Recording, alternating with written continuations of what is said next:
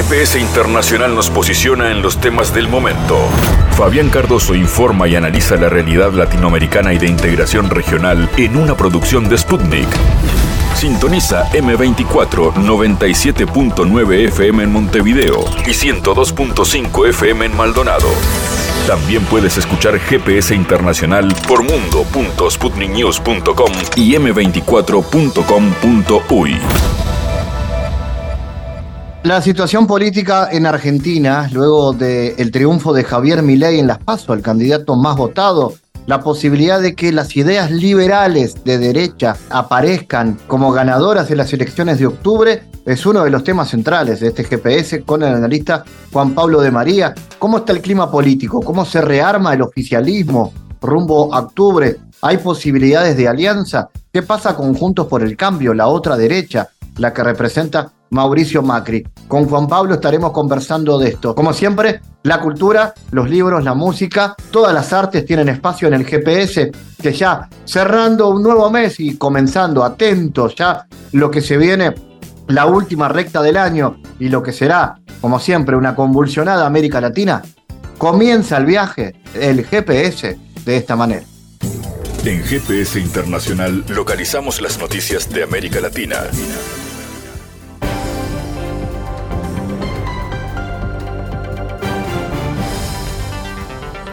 América Latina y el mundo no pueden esperar nada favorable sobre los gobiernos de derecha, opinó el presidente de México Andrés Manuel López Obrador acerca del resultado de las elecciones primarias en Argentina, donde el candidato del Partido La Libertad Avanza, Javier Milei, obtuvo el 30% de los votos.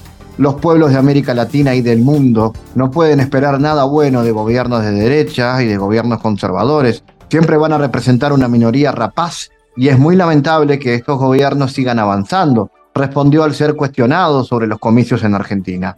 El mandatario mexicano agregó que este tipo de tendencia va en contra de la justicia social.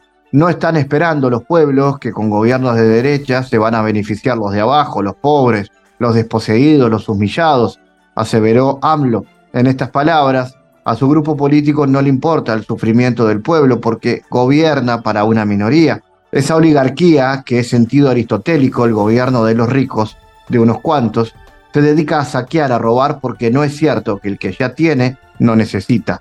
Dinero llama dinero y lo que está demostrado es que no tienen eh, llenadera los que se dedican a acumular riquezas. Cada vez quieren más y más, señaló López Obrador. Eran corresponsables de ese endeudamiento.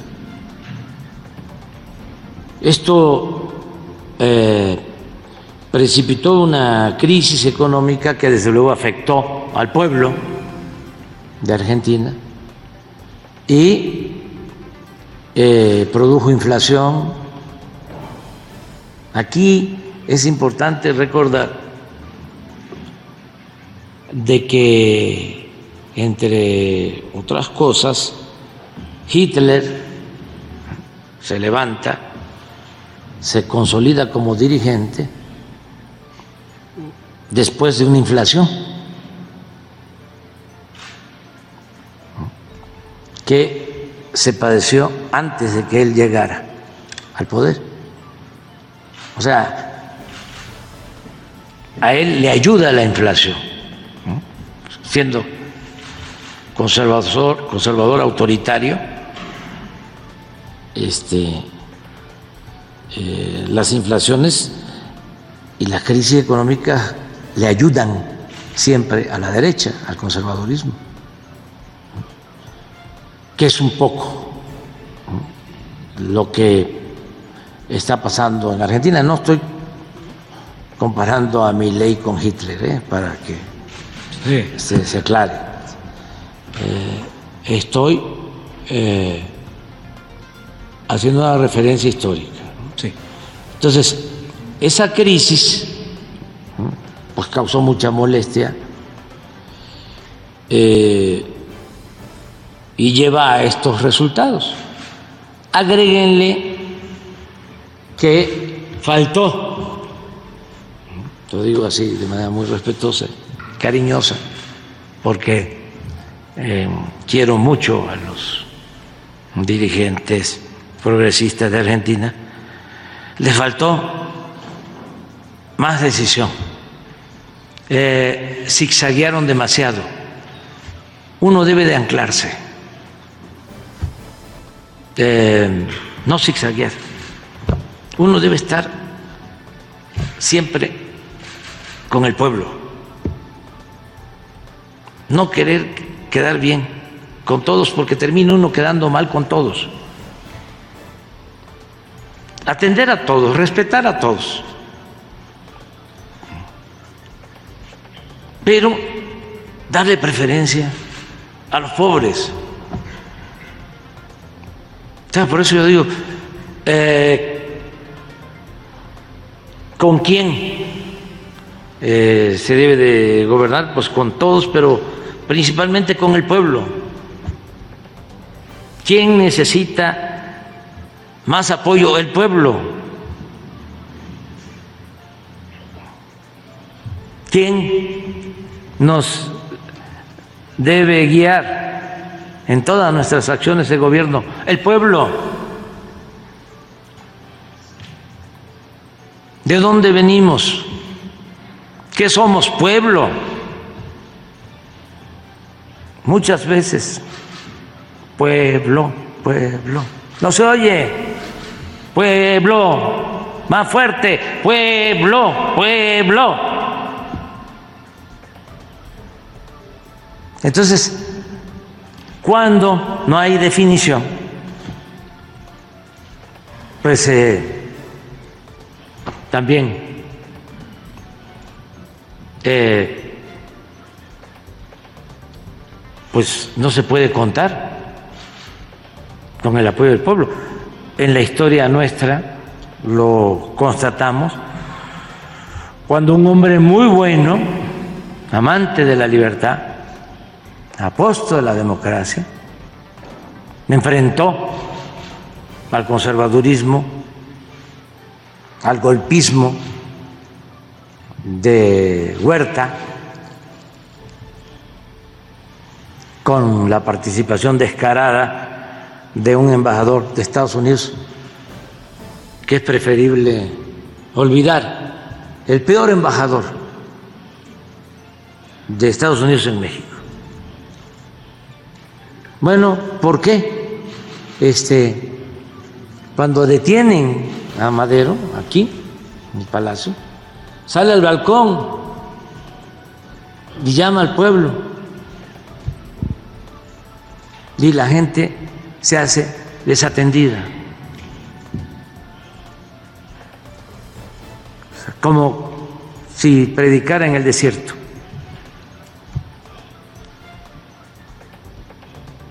Desentendida.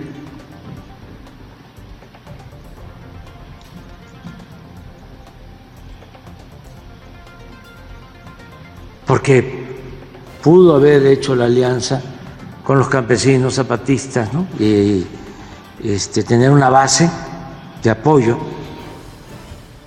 para poder enfrentar a esa minoría rapaz, esa pandilla de rufianes.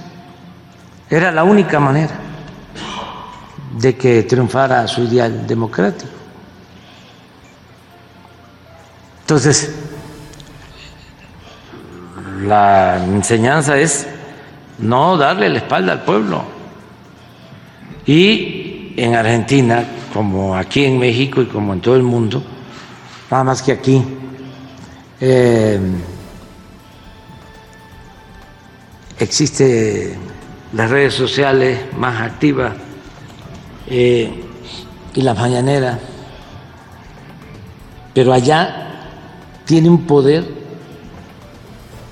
eh, casi absoluto eh, la prensa. Ahí está todavía el clarín. No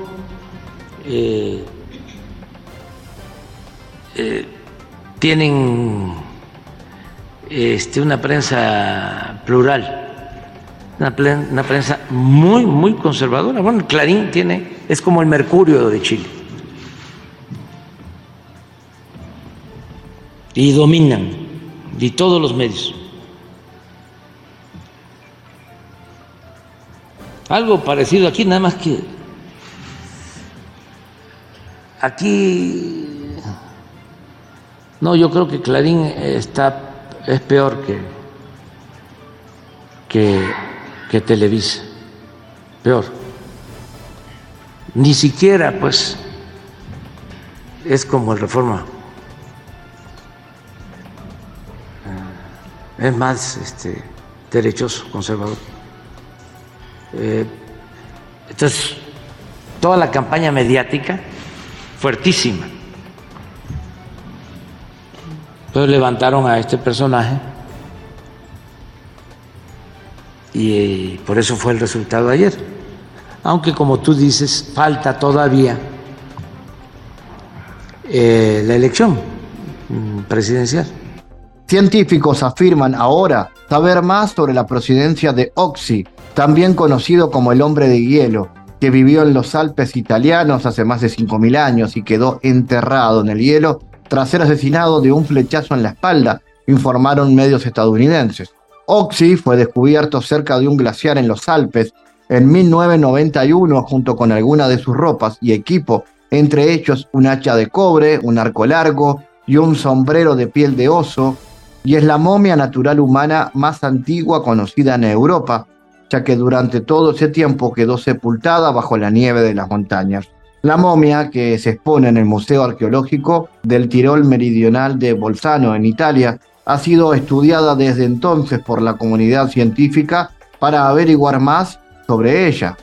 Las autoridades de Kaluga denunciaron un fallido ataque con un dron a esta provincia rusa, situada al suroeste de la capital. A pesar de las condiciones meteorológicas adversas, esta mañana se ha repelido un ataque con un vehículo aéreo no tripulado en el distrito de Kirov. No ha habido víctimas ni daños a infraestructuras, publicó el gobernador en su cuenta de Telegram.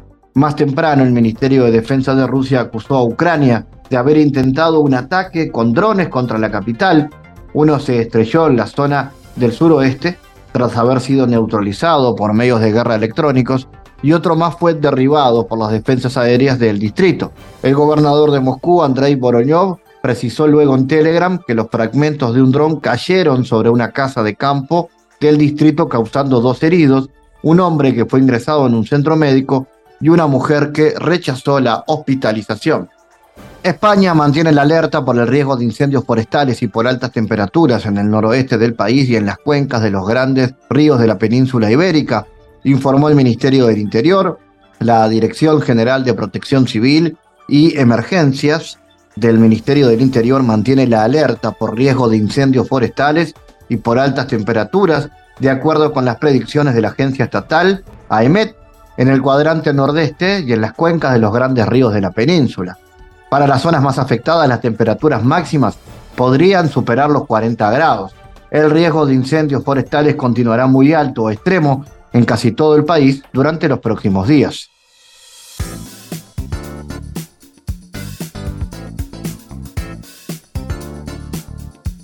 Bueno, los países BRIC tienen que resolver problemas complejos en el contexto de la volatilidad de los mercados, la presión inflacionaria causada por las acciones irresponsables de una serie de países, indicó el presidente Putin en su discurso a los participantes del foro empresarial de los BRICS. De acuerdo con el mandatario ruso, los países de los BRICS tienen que hacer frente a difíciles retos en un contexto de volatilidad de los mercados y presiones inflacionistas debido a la actuación irresponsable de una serie de países.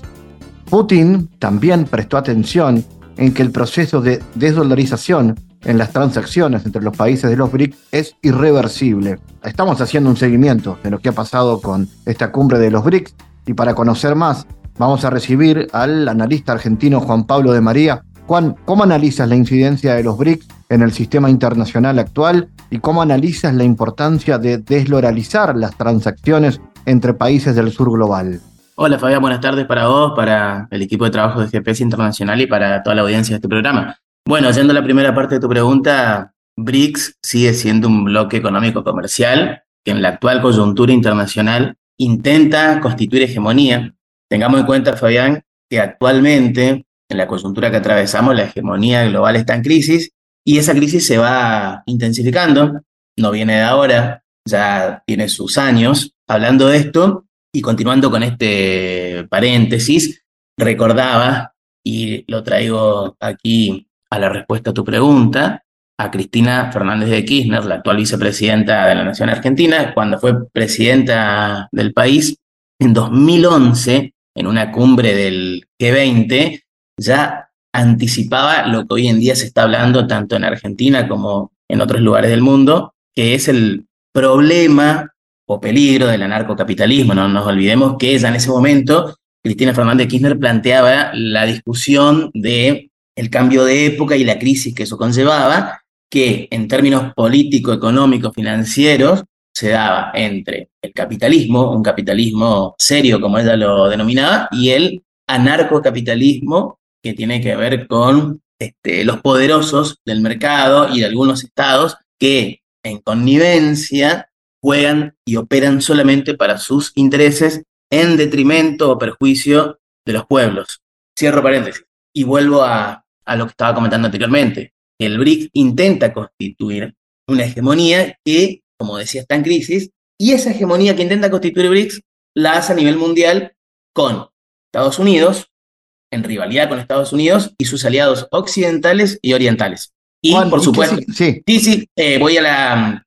Justo estaba repensando esto que me decías, Fabián, con respecto a cómo analizo la importancia de desdolarizar las transacciones entre países del sur global. Bueno, yo creo que en este contexto, Fabián, es discutible si es afirmativo o negativo desdolarizar las transacciones entre países del sur global. Sin embargo, también sostengo que como habitante de dicha geografía, estimo que mediante las monedas existentes entre los países del sur global, se tienen que flexibilizar las posibilidades, mecanismos, herramientas que permitan llevarlo adelante.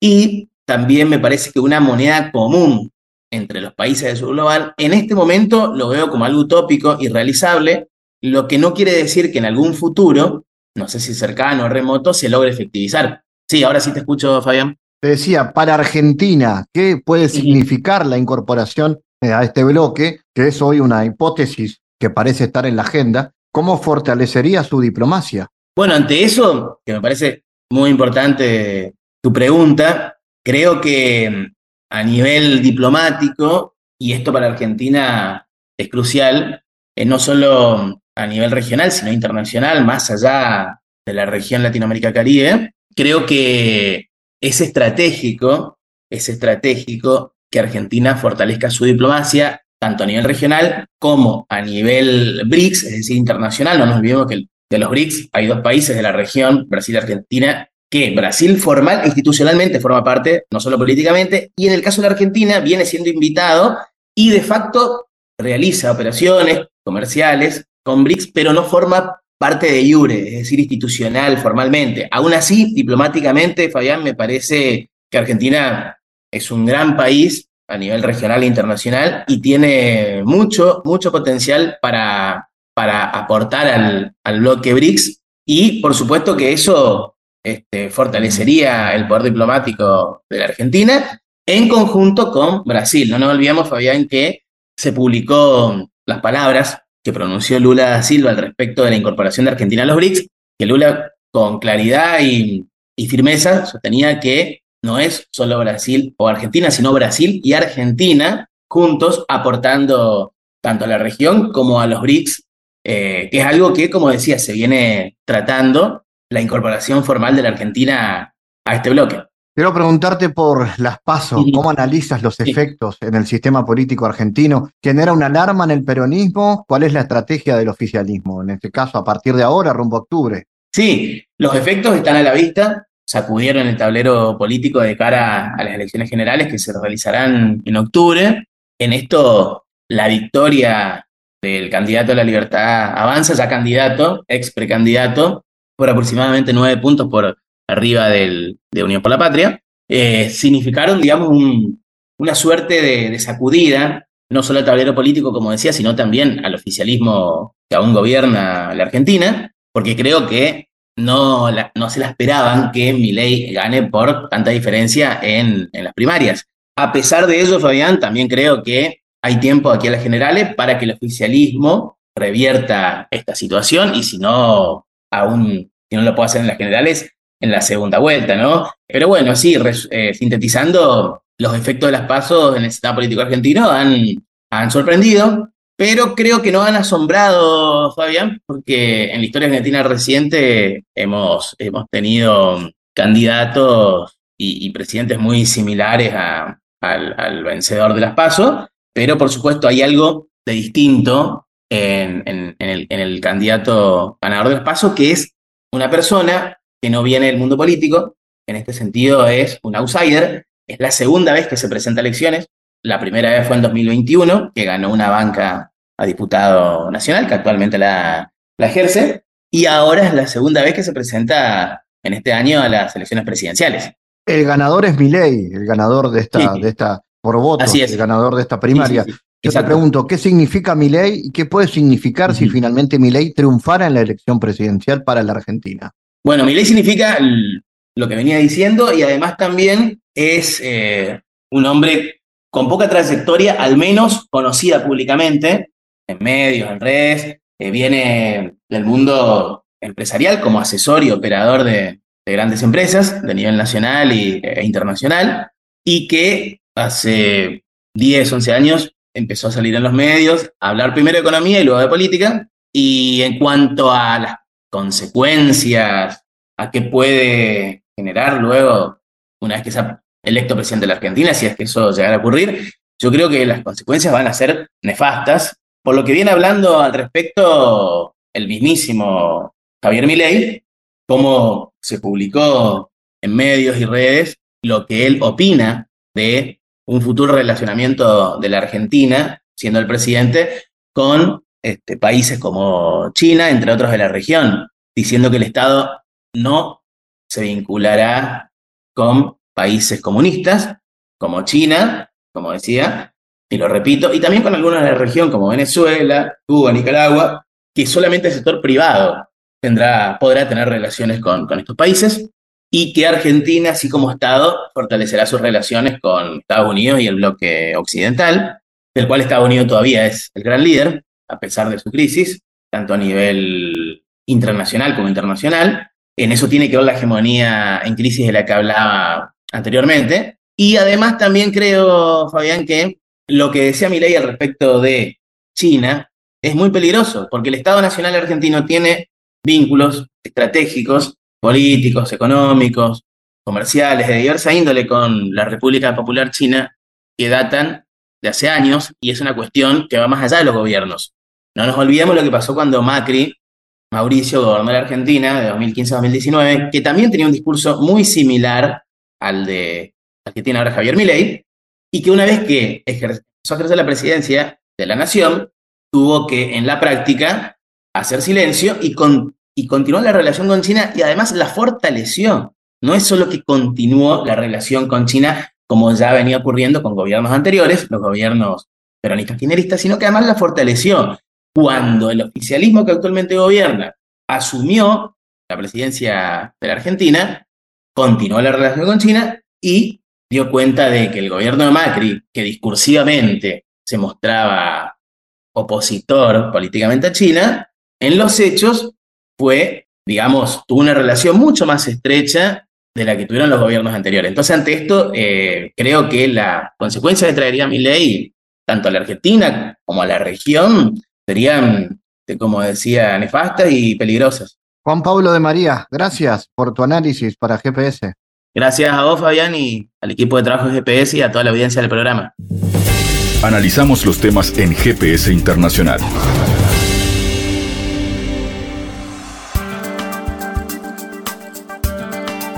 Bueno, vamos a hablar de Perú en este bloque. El gobierno va, anunció que va a retomar un acuerdo de cooperación con Estados Unidos para contener aeronaves sospechosas de actividades de narcotráfico en el país andino luego de más de 20 años de suspensión impuesta por Washington. En el contexto de la crisis política que vive la nación sudamericana desde el 7 de diciembre del 2022, cuando el Congreso determinó la vacancia del entonces presidente Castillo y que ha generado decenas de movilizaciones críticas con la injerencia estadounidense, el Consejo de Ministros anunció este acuerdo binacional. El titular de la dependencia realizó una supervisión en el centro de comando de las operaciones recorrido que aprovechó para anunciar la medida junto a Estados Unidos.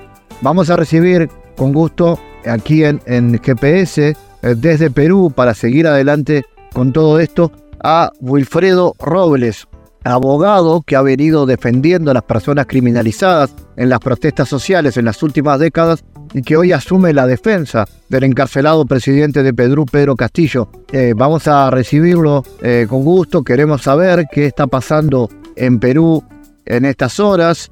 Sabemos que son bastante los temas que de allí eh, llegan. La primera pregunta, Wilfredo, es cómo analiza las consecuencias del acuerdo entre Estados Unidos y Perú en materia de inteligencia y cuál es la agenda de la DEA en el país y qué consecuencias tiene esto. Sí, muy, buenas, muy buenos días, eh, amigos de Radio Sputnik. Es, eh, bueno, las implicancias que tienen los acuerdos con la DEA se suman a una serie de hechos que vienen ocurriendo y que se sintetizaría en que eh, se va consolidando la ocupación militar del territorio peruano por parte de las tropas norteamericanas, puesto que el primero de junio de este año llegaron ya 1.500 eh, efectivos militares del ejército eh, norteamericano en mérito a una, un permiso otorgado por el Congreso a pedido del Poder Ejecutivo de facto. Entendemos que a pedido del gobierno de la eh, usurpadora Dina Boluarte, para que se permita el ingreso de tropas norteamericanas sin precisar el número de efectivos y sin precisar la cantidad y el tipo de armamento, es decir, con un catálogo abierto eh, como para que eh, se concrete esta ocupación militar por parte de Estados Unidos y no eh, pudo tener momento para hacerlo, sino luego de, que se instalara el Palacio de Gobierno un gobierno no solo usurpador, sino títere de los intereses geopolíticos y geoeconómicos de Estados Unidos. No es un secreto para nadie y más bien ellos se han esforzado ya por decirlo públicamente, desde la jefa del Comando Sur de los Estados Unidos y una serie de funcionarios, cree que eh, América del Sur posee una serie de recursos naturales que eh, asegurarían eh, la estabilidad para Estados Unidos. Y obviamente si lo dice la jefa del Comando Sur, quiere decir que es un asunto que se lo van a asegurar militarmente. Y bueno, entonces este, este, eh, este convenio con la DEA no vendría sino a complementar, tendría que ser visto dentro de todo este contexto. En este sentido, ¿cuáles son, según su visión, las causas de la permanente inestabilidad que hay eh, en el país y de alguna manera el golpe contra Pedro Castillo, cuánto influyó en esto? Bueno, la, la inestabilidad eh, política de la cual se habla eso tuvo sus antecedentes, si bien tuvo sus antecedentes en el año 2016, cuando la heredera del dictador Fujimori y su grupo no aceptaron su derrota electoral. Eh, y, eh, digamos, se generó una intensificación de contiendas entre el Poder Ejecutivo y el Poder Legislativo, eh, que es, digamos, una sucesión de cierres del Congreso, y vacancias presidenciales o renuncias, pero en el caso de Pedro Castillo a esta inestabilidad, porque eso hasta ahí, eh, entre Keiko Fujimori con Pedro Pablo Kuczynski y luego Martín Vizcarra contra el Congreso y luego el Congreso contra Martín Vizcarra, es decir, esta sucesión de forzar, coaccionar a renunciar a Pedro Pablo Kuczynski, la, eh, la asunción de Martín Vizcarra, en cierre del Congreso por Martín Vizcarra y luego la vacancia el Congreso predominantemente fujimorista le da Martín Vizcarra y luego viene una la caída del, de un presidente provisional merino puesto por el Congreso y así este era una contienda entre facciones eh, que estaban de acuerdo con el modelo económico y social impuesto por recomendaciones de Washington de inicios de los 90. Sea, de hecho eran facciones políticas que gravitan que siempre han sido oficiales en el Perú. Pero con Pedro Castillo se, se, se añade un componente. Pedro Castillo proponía la revisión de los contratos de ley, eh, contratos de explotación de recursos naturales. El gobierno de Pedro Castillo se atrevió a cobrar deudas millonarias, deudas tributarias de grandes empresas eh, monopólicas. Y este, todo esto le costó la vacancia, además de que estos contratos de explotación de recursos naturales, el 31 de diciembre 30 años, que es el plazo máximo que daba la Constitución. Entonces, todo este mes del 2023 se iban a vencer o se están venciendo esos contratos y necesitaban un gobierno adecuado eh, para renovarlos. Y obviamente Pedro Castillo no gozaba de la confianza ni de los sectores este, derechistas, ultramercantilistas, ultraliberales y tampoco del Departamento de Estado de los Estados Unidos. Por eso que coordinaron el golpe y la señora Dina Boluarte, usurpadora pues del poder, fue vista dos días antes de la caída del presidente Pedro Castillo, eh, en, eh, ingresando a la embajada de Estados Unidos para reunirse con la embajadora. Entonces, bien, a estas alturas no cabe duda que todo fue coordinado por la embajada de Estados Unidos. De dicho sea de paso, fue el primer país que reconoció el gobierno usurpador de Linda Boluarte y enseguida eh, la OEA que con el señor Almagro se ha convertido en una especie de agencia de Estados Unidos, de la administración norteamericana.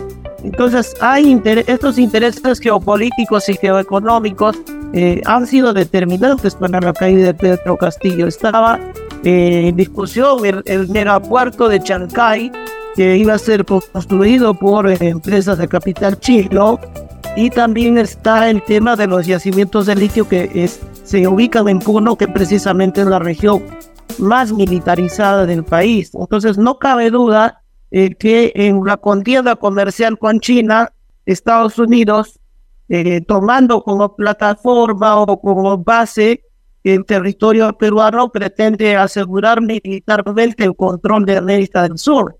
Y esto revela que esta, la llamada guerra comercial eh, la está perdiendo o, la, o teme ya haberla perdido. ¿no? Wilfredo, eh, ¿cómo cree usted que serán las perspectivas a partir de ahora? Eh, me refiero, ¿hay posibilidades de vacancia de la presidenta Boluarte? ¿Crees que van a participar organismos internacionales en esto, en este sentido? se está llamando también a movilizaciones callejeras. Sí, efectivamente. Bueno, la, lo que tendrían que hacer con la señora Dita Boluarte no es, digamos, este, vacarla, sino que se tendría que declarar la nulidad de, del acto por el cual despojaron a Pedro Castillo de su cargo. Es lo que corresponde jurídicamente y políticamente sería lo más, lo más conveniente para que el país vuelva a la paz, porque uh, ya organismos internacionales, y no me refiero a la OEA, que desde que el señor Almagro la preside ha sido eh, prácticamente la bandera de la OE es una bandera con, estrellitas sobre fondo azul y rayitas rojas y blancas en sentido horizontal. No, no, el Comité de Derechos Humanos de la ONU emitió un informe eh, el 5 de abril de, este año en el cual le recomienda al Estado peruano y le cuestiona por el proceso de vacancia presidencial le plantea que se debe llevar eh, con respeto al debido proceso y a un juicio justo. Y además, eh, seguido, plantea que se garantice un proceso penal eh, con, con garantías para Pedro Castillo, pero eso no está ocurriendo. Es decir, ellos eh, lo defenestraron sin seguir los procedimientos, sin darle derecho a la defensa. Entonces, se tiene que declarar nulo y evidentemente las poblaciones campesinas del sur eh, se levantaron sin armas pacíficamente desde el 7 de diciembre, desde el mismo día que sacaron a Pedro Castillo, y esa protesta sigue hasta hoy. Y si no cae el gobierno de Dina Boluarte, no es porque tenga apoyo de algún sector de la población. Tanto el parlamento golpista como la usurpadora son repudiados por el 92% de la población, si no es más. Entonces, ¿cuál es el soporte de ellos? No es la población, sino los altos mandos que tienen el control de las tropas armadas y policiales y el respaldo de los Estados Unidos y del señor Almagro y de otros que lo secundan en, este, en esta labor, digamos, este, de, no sé si de vasallos o, de siervos de los intereses de Estados Unidos. Entonces, población que los apoye no hay. Ahora, si es que la población no se vuelca a las calles es porque ellos han aplicado en un primer tramo como parte de su estrategia la eliminación física de los manifestantes empleando armamento de guerra. Armamento de guerra que fue adquirido por el Estado peruano para casos de guerra exterior. Entonces, estos fusiles de asalto que son para guerra convencional los han utilizado contra manifestantes y las cifras ya llegan a más de 80 muertos. Entonces, creo que en algún momento ese temor va a ser superado y ese 90% de la población se va a lanzar a las calles al ver que también este gobierno está sumiendo en el hambre a la eh, población. Eh, los precios, desde que Pedro Castillo fue defenestrado del gobierno, los precios de los productos de primera necesidad han sufrido alzas hasta de 8 a 10 veces más. Hay una tremenda recesión y una carestía del costo de vida. Entonces, por eso es que no cesan las protestas y van a, al parecer, van a continuar. Un adelanto de elecciones no resolverá el problema. Eh, la gente eh, ha madurado y ya eh, no se deja relegar en su papel porque siempre se dijo acá la oligarquía que los indios, los cholos, no tienen por qué meterse en los asuntos de la política, ¿no? Y eso estaba reservado siempre para los señores eh, no, los notables, pero no, ahora nuestra población ha despertado y exige que se respete su voto, exige que se respete el sufragio, exige que no se le ate de pies y manos y se le impida ir a una asamblea constituyente. Precisamente el mensaje del 7 de diciembre por el cual lo defenestran a Pedro Castillo tenía un planteamiento ya de la convocatoria para una asamblea constituyente para que el pueblo defina su destino dado que la constitución actual solo ha traído fracaso y más atraso económico para el país y lo pagan las grandes mayorías. Doctor Wilfredo Robles, gracias por su análisis para GPS Internacional. Yo muy agradecido con ustedes eh, y siempre a sus órdenes, estimados amigos de Radio Sputnik. En GPS Internacional navegamos por la sociedad y la cultura.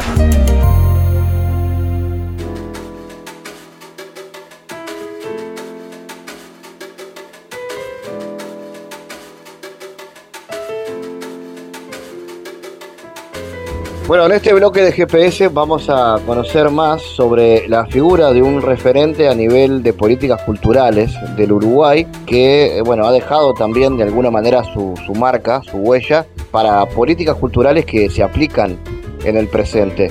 Ecosistema Cultural sobre la vida y el trabajo de Gonzalo Carámbula es un libro eh, editado a cargo de David Urbanivicius, escritos de Gonzalo Carámbula sobre cultura y política, ecosistema cultural es el, el título de este trabajo que RGC Ediciones de Argentina está publicando.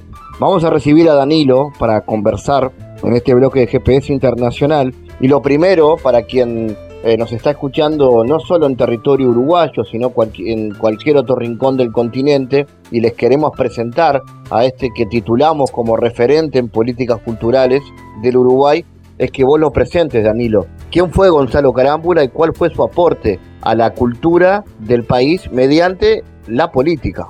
¿Qué tal, Fabián? Gracias por, por la comunicación, un saludo para, para, la audiencia. Y efectivamente, como, como tú decías, Gonzalo Carámbula eh, fue el político más relevante de la cultura de aquí del Uruguay, sí, que ha trabajado sobre temáticas referidas a las políticas culturales, a la economía de la cultura. Y Gonzalo Carámbula, primero que nada, este, fue un militante cultural, sí, fue un militante también este, político en los tiempos de la, de la, de la dictadura y comenzó de alguna manera su, carrera vinculado a la política y a las políticas culturales en el año 1985 cuando asume como, como diputado en el, en el Parlamento durante dos periodos, en el 85 al 90 y el 90 al 95 y es ahí en el año 1995 donde comienza bajo la administración de la Intendencia de Mariano Arana como director de cultura de la Intendencia de Montevideo, que de alguna manera allí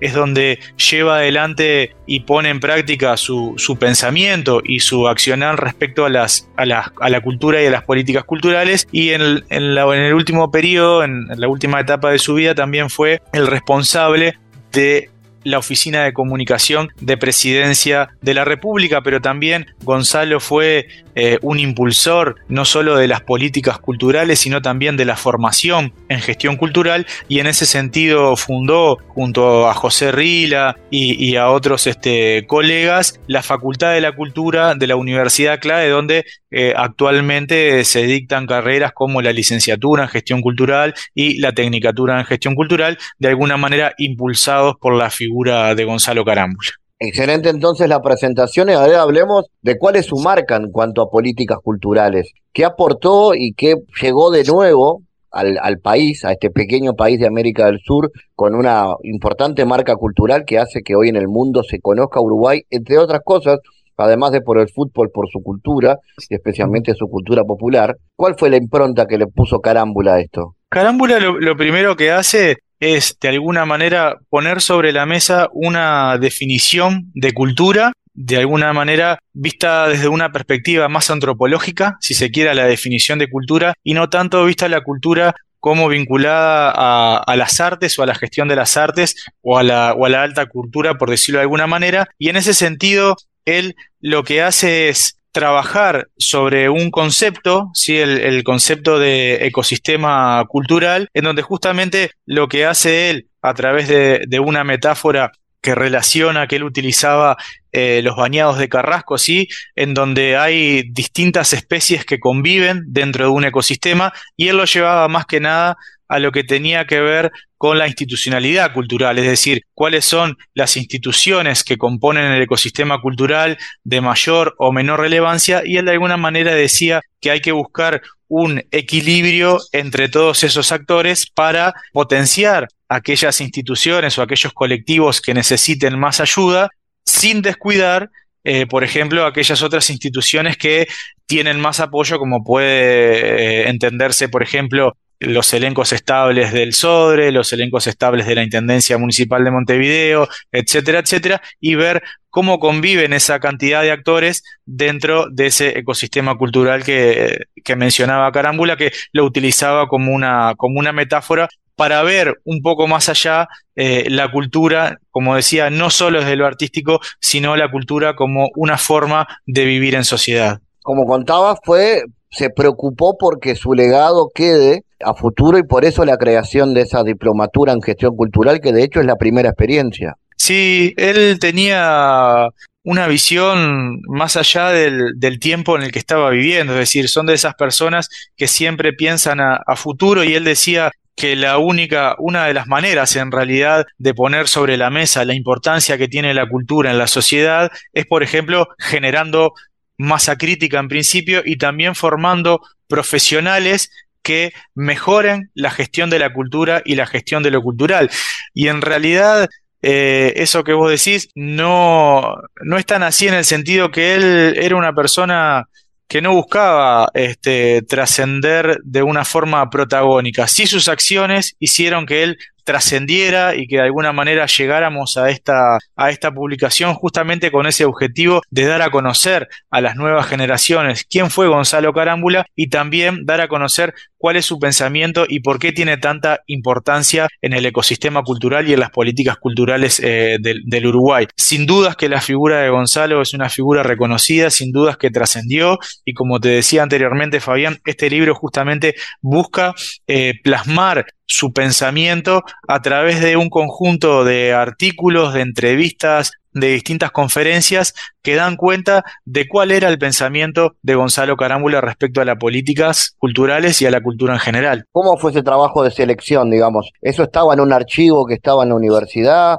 Eh, ¿Tuviste que acceder a, una investigación paralela? Eh, ¿Había un ordenamiento, digamos, del archivo del trabajo del pensamiento de Gonzalo? No, e, ese trabajo surge de una manera bastante particular. Eh, en realidad no es una idea personal eh, realizar este libro, sino es una solicitud, si se quiere, de RGC Ediciones. Y el pensamiento de Gonzalo y los textos de Gonzalo estaban dispersos, sí, por, por distintos lugares. Entonces, el punto de partida fue un primer listado de, algunos textos que estaban aquí en la, en la biblioteca de la Facultad de la Cultura, que yo le pedía a mi compañera Pamela Charlín de Biblioteca que si podía hacer un, primer relevamiento a pedido de una compañera mía de, de, estudios, es decir, una compañera me dice, me pregunta si yo tengo algunos textos, le solicito a Pamela y ahí hago una primera recopilación, pero con la intención de compartir esos textos con mi compañera. Y cuando surge la posibilidad y la propuesta de RGC Ediciones a través de, Emiliano Fuentes es donde empiezo el trabajo de investigación y accedo, por supuesto, que a la biblioteca de la Facultad de la Cultura. Vamos a tener en cuenta que este trabajo yo lo empiezo en pandemia, entonces ahí me empiezo a contactar con personas y con amigos de Gonzalo que yo sabía que de alguna manera podían llegar a tener algún texto. Y cuando se reabren las bibliotecas accedo a la Biblioteca Nacional y también a la Biblioteca del Palacio para de alguna manera tratar de recomponer la figura y el pensamiento de Gonzalo a través de tres líneas de investigación. La primera es la persona y contar, como hablábamos al principio, Fabián, quién es y quién fue Gonzalo Carámbula y ahí este, accedí y le pedí ayuda de alguna manera a personas y amigos que conocieron a Gonzalo Carámbula. Entonces en este libro escriben, por ejemplo, Gerardo Grieco, eh, José Rila, Lilian Quechichán, también aparece la figura del querido eh, Mariano Arana y Gemma Carbó desde Cataluña también para mostrar cuál fue la dimensión internacional que tuvo Gonzalo, hay un capítulo que lo, que lo trae a Gonzalo como persona vinculada estrictamente a la cultura y como un militante cultural, que era como él se definía, y después también hay un Gonzalo político que fue, como hablábamos al principio, donde empieza a pensar y a desarrollar todas estas políticas culturales, porque no hay que olvidar que Gonzalo fue eso, fue un político de la cultura y fue el político más importante, por lo menos desde la apertura democrática hasta el momento.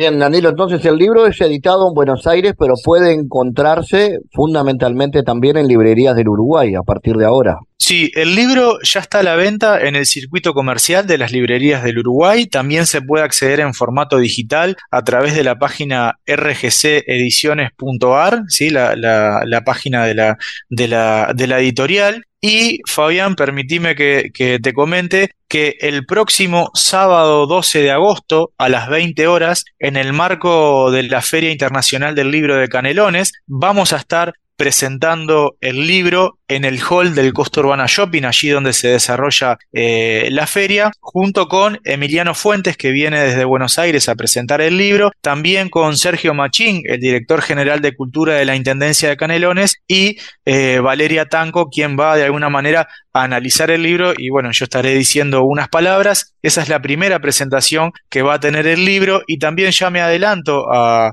informar, y esto ya pasaremos más información eh, llegado el momento, eh, va a haber una presentación el 4 de septiembre a las 19 horas en el Palacio Legislativo.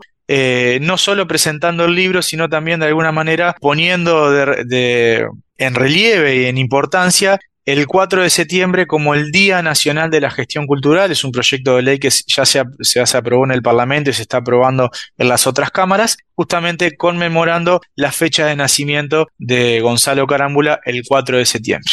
Excelente, entonces, Danilo, gracias por haber estado en GPS. Gracias a ti, Fabián. El mundo en GPS Internacional. En diálogos geopolíticos analizamos diversos asuntos que atañen a la política mundial, desde el abordaje de los ámbitos multilaterales de articulación política a nivel global hasta las cualidades y los propósitos de las configuraciones regionales, tanto en América Latina así como en otras regiones. Nuestro objetivo es poner foco a una gran diversidad de temas que atañen a la geopolítica en el mundo contemporáneo. Para eso vamos a recibir a Santiago Caetano, aquí en GPS. Bienvenido, Santiago.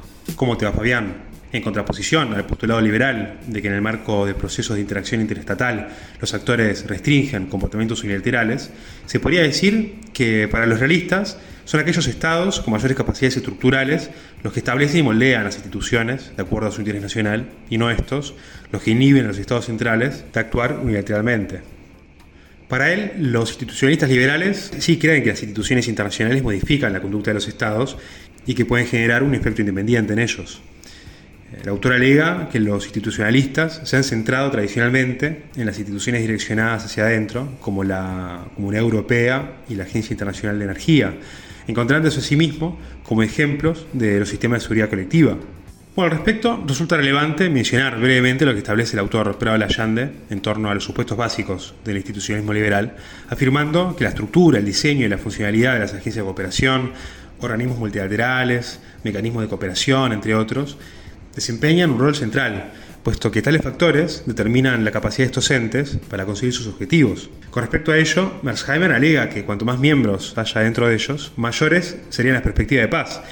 Sin embargo, dice que los institucionalistas han prestado poca atención a aquellas instituciones conformadas en alianzas que están direccionadas hacia afuera, es decir, cuya atención está centrada en un Estado o conjunto de Estados externos a las mismas. Bueno, sobre esto continuaremos hablando en la próxima columna. Gracias Santiago por tu aporte a GPS Internacional. Gracias Fabián, hasta la próxima. GPS Internacional, una producción de Sputnik con la producción periodística de Santiago Caetano, siguiendo los temas más importantes de la agenda latinoamericana y con visión global. Esta producción de Sputnik que se despide y que nos invita también a que nos sigan a través de las redes sociales. En Twitter somos GPS Inter y estamos también en Facebook, GPS Internacional. Fabián Cardoso en GPS Internacional junto a los protagonistas analizó la realidad. Una producción de Sputnik por M24, 97.9 FM en Montevideo y 102.5 FM en Maldonado. Que puede volver a escuchar en mundo.sputniknews.com y m24.com.uy.